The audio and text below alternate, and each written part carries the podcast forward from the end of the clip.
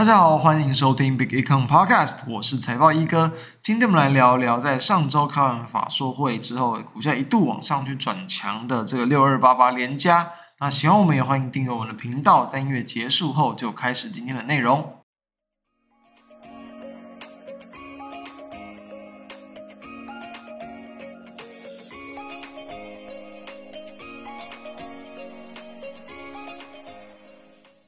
二零二四的前两个交易日哦，台股表现的不是很理想啊，表现的蛮弱势的嘛。从原本的一个高档震荡，然后呢，准备要再继续往上创高，直接变成快速修正，跌破月线。所以说这样的一个卖压出笼，然后还有像中小型个股，其实也不是非常的强势，让很多人就开始去担心说，诶，这个地方是不是台股要面临到更大的一些修正压力？那我认为确实哦，以目前的一个走法来去看，确实要有更多的一些居高思维的想法。这也是为什么我们会跟各位分享六二八八联钧，就是车灯股。那因为说它主要就是股价相对低基期啊，我认为在盘面修正的阶段哦，很多的一些具有复苏的一些机会，或具有这种营收回温的标的啊，只要股价还没有去特别的去反应或发动过，都还是有机会去吸引到资金的一个轮涨跟补涨。那我们再回头谈到，就是说最近整个国际股市的情况，我认为最主要就是在去反映说市场正在修正原先对于降息的码数过度期待的一个乐观情绪哦。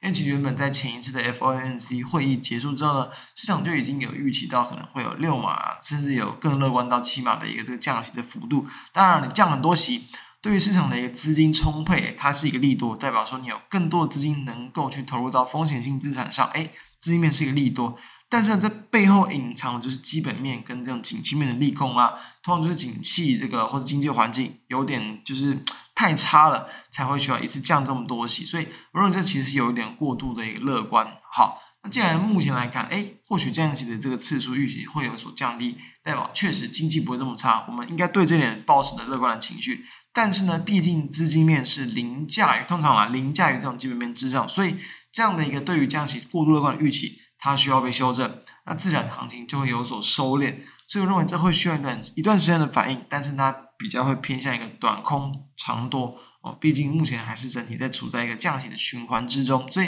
我认为并不需要过度的担心。那短线就是要注意到说，包含像本周的 FOMC 的，比如说会议的内容啦，然后呢，像是在呃，下一次的这个开会啊，对于后续的这种展望、事出的看法等等，我认为都会是更为重要的一件事情啊。那当市场这样的一个情绪稍微被修正之后，市场我认为又有机会再重新哦转移到个股自身或产业的一些发展上。好，那我们就来看到最近的一个盘哦，台股嘛，除了再去跌这样的一个国际面的因素以外呢，我认为还有一点要去留意到，就是说，其实哦，最近不少的一些电子类股，尤其是有去搭上说，不管像涨价题材。呃，复苏的一些这种机会啊，复苏想象空间的一些个股，其实都已经有不少的一些拉抬空间了。有些就是轮涨哦，可能动了几天就修正；有些就是确实走出蛮强劲的行情。但是呢，大多都是建立在说，就是明年的需求回温，包含像比如说近期从 AI 到这种 AI PC 这种比较更终端的一些应用。其实它也会是需要去搭配到终端需求的回温嘛，你才会有更多的一些出货的机会。所以，当这一切的一些预期都已经股价有所发酵之后，就容易会形成潜在的一些卖压。因为我认为，其实就如同先前可能台积电法说所提到的，这种电子业的一个，比如说景气复苏，半导体业的景气复苏，会比较有更大的几率去落在今年的第二季。等于说，确实还会需要好一段的时间。等待营收或财报公布，那才会去见到确实这种利多实现的一个效果。因此呢，当大盘来修正，诶，电子股可能又已经有领先反应的情况，我就会去倾向说，其实非电股就有更多的一些机会嘛。盘在修正，资金就容易流向非电股。好，那我们就来看到，诶，虽然说我们刚刚谈到，就是联钧它是一个看法说，诶，股价一度往上冲，但比较可惜就是开高走低，等于说几乎没有。过度的一些这种价格的变化空间，所以有人就会说，诶，它是不是利多不涨？他认为你当然可以去这样做一个短线的解读，但我会更为倾向说它是属于就是说利多会延后反应，因为呢，目前的车用零组件的市呃市场呃的一些预估状况来去看呢、毕竟目前还是处在一个高利率的一个环境之中。大家对于说不管想要买房或买车的需求，多少还是会被这种比较偏高的利率，然后有点压抑这种购买的需求。当然，那对于整体的一些新车市场，它的一个成长率就不会到太高。就目前看了一些，就是呃，不管像是各大联调机构的一些报告啊，普遍来讲，对于今年哦，因为进入到二零二四年了嘛。汽车零组件或汽车市场的一个年呃成长率的预估，大概就是落在个位数，而且是比较偏低的这种个位数，可能平均在这个五六趴以下。自然它就是属于一个比较温和复苏哦，不是强劲的复苏。这正好就成为了我认为很值得关注的原因。为什么？因为我认为就是先前嘛，行情一定是先从复苏力道最强或更具有这种潜力的一些类股来去做攻击，或资金先往那个方向走。所以说嘛。消费性电子其实已经呃有这种触底反弹的预期，来去带动到很多相关类股的股价去拉抬。那当啊，比如说哦，这个苹果嘛啊，它的一个新机的一些销售跟展望又被这种就是这个外资机构然后偏向这个偏空的看待啊，数据报告之后呢，那就会让这些跟消费性电子有搭上复苏题材的标的，它其实就比较难再持续吸引到资金，反而啊。温和复苏，但是还没有去吸引到过多的一些讨论度的一些个股，哎，反而就有机会成为这种就是接棒走出这种复苏行情的一个其中一个类股。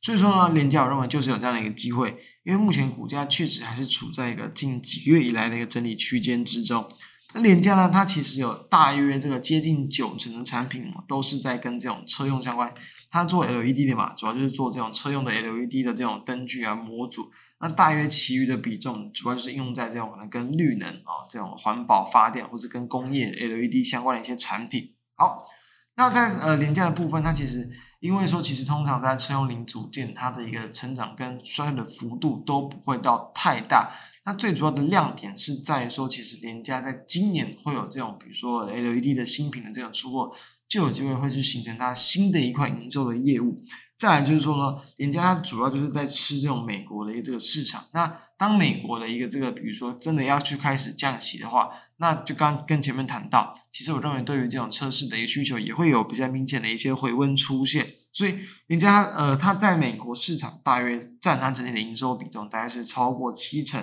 那剩下的大约两成左右就是中国跟台湾，所以其实我们反而在这个美国这边的市场需求会是更影响它的一个营收变化的主因。好，目前的一个刚刚谈到是处在一个小，就是这种车市嘛，是处在一个小幅增长的阶段。那我们就要去知道说，既然产业的扩增幅度没有到很大，我们就应该要去关注到公司它自身的营收或是获利的规模有没有机会提升。人家其实，在大约这个两年多以前呢、哦，大约在呃二零二一年初开始，其毛利率就开始去往下掉，最主要也是跟全球的一个景气不景气有比较大的一个关系。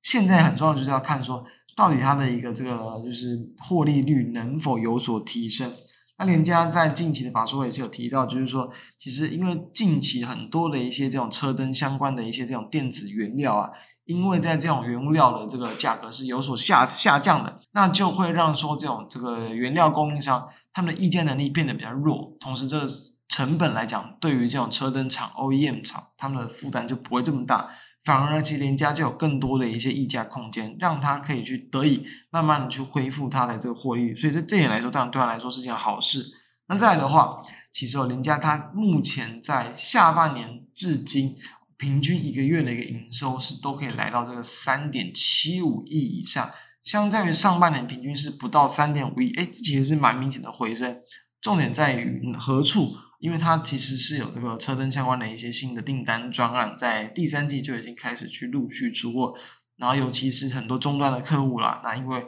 在这种可能车用晶片啊，这种可能比较缺料啊，或者这种缺货的情况，都已经陆续去缓解，所以需求也随之去做一个提升。再来，其实哦，联嘉他，我认为，呃，他的董董事长是黄董，对于说在未来的一些公司的，就是比如说产线的一些进度啊等等，我认为还蛮值得去参考。那其实，在今年上半年的股东会，他就已经有去提出说，到了下半年，这个中国跟台湾大部分的产线稼动率都可以去提升到可能九成或者接近满载的情况，这当然就会让它的营运规模维持在一个比较高档的水平，所以这也是下半年的营收拉起来的一个主要原因。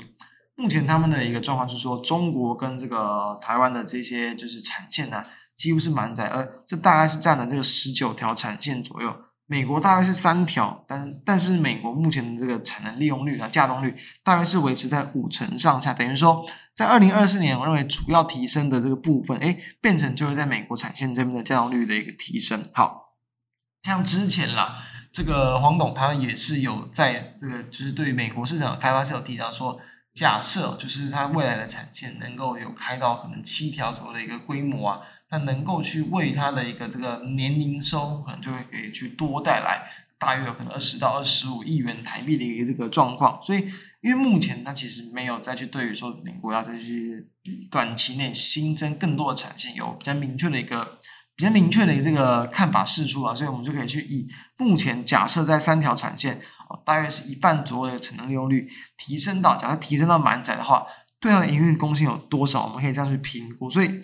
这样的情况来看，刚谈到一条可能大约可以贡献到，比如说三啊三三亿多，顶多到四亿多来看。那目前三条，那然后呢，产能利用率从五十趴提升到一百趴，大约就是可以提供可能四到五亿元左右的营收规模。对比目前联嘉平均在年营收上，大约就可能维持在四十亿或四十亿出头上下的水准来去看，大约就是会有一个这个可能十趴上下的年成长幅度。而我们又提到，其实除了在这一块的部分以外，就我们刚提到联家，呃，联家它在一个就是 LED 这种次世代的一个显示产品，也会在今年开始陆续贡贡献营收。他们是有提到，大概有可能会有三亿元的一个这个台币，所以这两块加起来，其实对于它在全年的营收展望，就有机会来到可能在十五到二十趴之间的营收年成长的预期幅度。哎，这其实就会比起今年哦，今年至今。大约十趴左右的年营收成长幅度来得更高，所以我认为说，其实这对于这种零组件厂来说，已经是一个还蛮强劲的成长。那当然，我们这边是用更乐观，就是在美国的产线都已经直接去开到满载的情况来去做预估。假设即便没有，可能大约来到这个七成五左右，那其实对于全年来讲，刚才到可能四到五亿元就会减半嘛。减半到大概可能二点多到二点五亿元，但你二点多到二点五亿元搭配到这个次世代的新产品，其实这样加加加起来，也几乎还是能够持平，就是持平二零二三年的成长幅度，甚至再多一点点，所以它就是属于一个真的还算是蛮温和的复苏，同时成长力道也优于去年的一间公司。那再搭配到说，其实股价在目前近几个月以来，几乎都是维持大约在可能二十九啊，然后到三十五块。这段区间附近之中去做震荡，现在的股价大概落在三十二上下，也是比较偏向在这种区间中下缘的部分。搭配到这样的因素来去看，我会认为说，其实这样类型的标的就还蛮值得去作为一个布局观察，或是等待它真的是比较明显的一个放量发动之后，